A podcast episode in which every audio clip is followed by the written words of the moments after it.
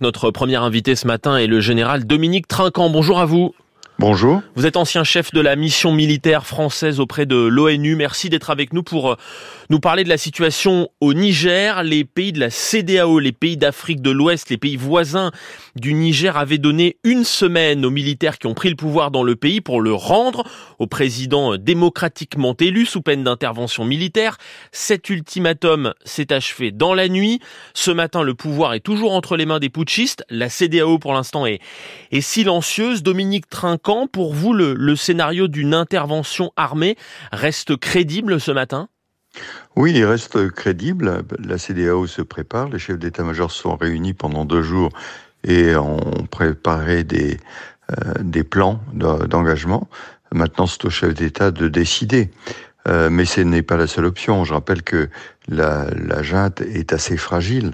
Euh, il y a eu beau avoir une réunion hier euh, dans un stade avec 30 000 personnes sur une ville de 2 millions d'habitants, c'est relativement peu, et ça a été la seule ville dans laquelle il y a eu cette manifestation. Donc il y a des dissensions actuellement possibles au sein de la junte. Le, le, le chef de la junte a d'ailleurs remplacé des chefs d'état-major, euh, donc il ne se sentait pas tellement en position de force. Donc il faut voir un petit peu les différentes options ouvertes à la CDAO.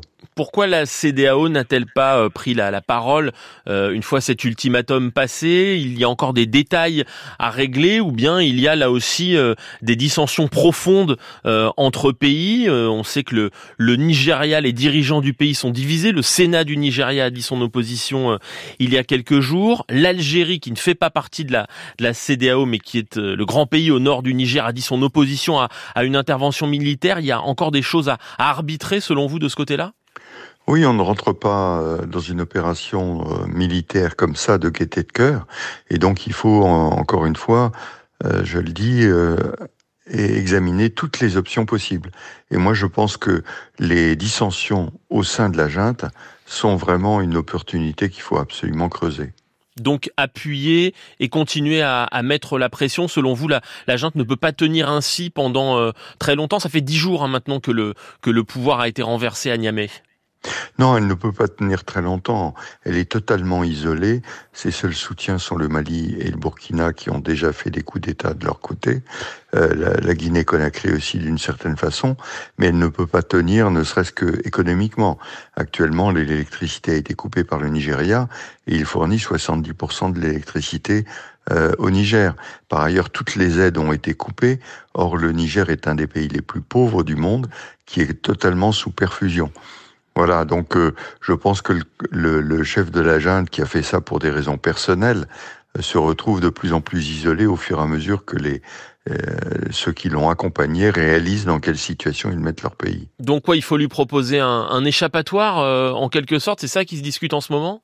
Voilà, probablement une sortie de crise pour lui, de façon à rétablir un peu la légalité et puis gérer avec les autres membres de, de, de la junte un retour à la normale. Donc, si je vous comprends bien, Dominique Trinquant, vous ne croyez pas qu'on ira jusqu'au conflit armé et jusqu'à ce que des soldats euh, du Nigeria ou du Sénégal passent la frontière du Niger?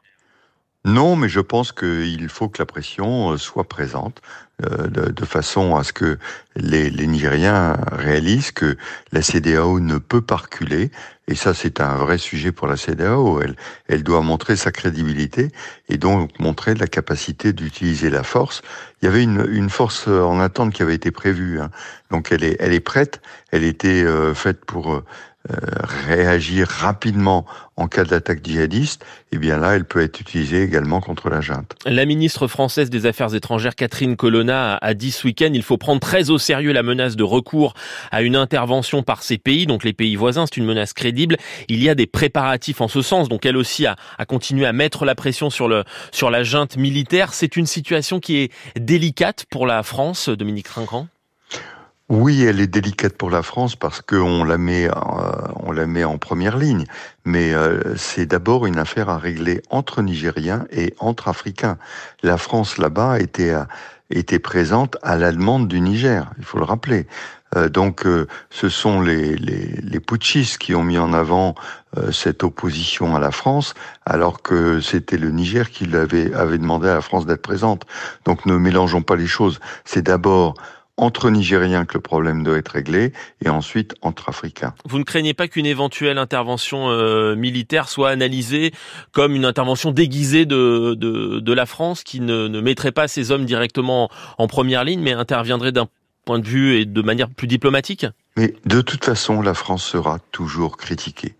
Euh, et on, le prendra même si la France a dit qu'elle n'interviendrait pas. Je rappelle qu'elle a 1500 hommes là-bas. Si elle voulait intervenir, elle pourrait le faire. Elle a dit qu'elle ne le ferait pas et elle ne le fera pas. C'est un problème à régler entre Africains. Mais naturellement, les opposants euh, critiqueront la France de toute façon. On critique toujours le grand frère, me disaient des amis euh, africains, et c'est un peu le, problème de la France. Nous sommes une ancienne puissance coloniale, mais aujourd'hui nous n'intervenons plus. Et les, gens ont un peu de mal à enregistrer euh, cette nouvelle politique. Si l'on essaye d'analyser l'attitude des, pays voisins, les pays qui composent cette euh, communauté économique des États d'Afrique de l'Ouest, euh, pourquoi cette réaction aussi vive et cet ultimatum au fond il y a déjà eu plusieurs coups d'État dans la région.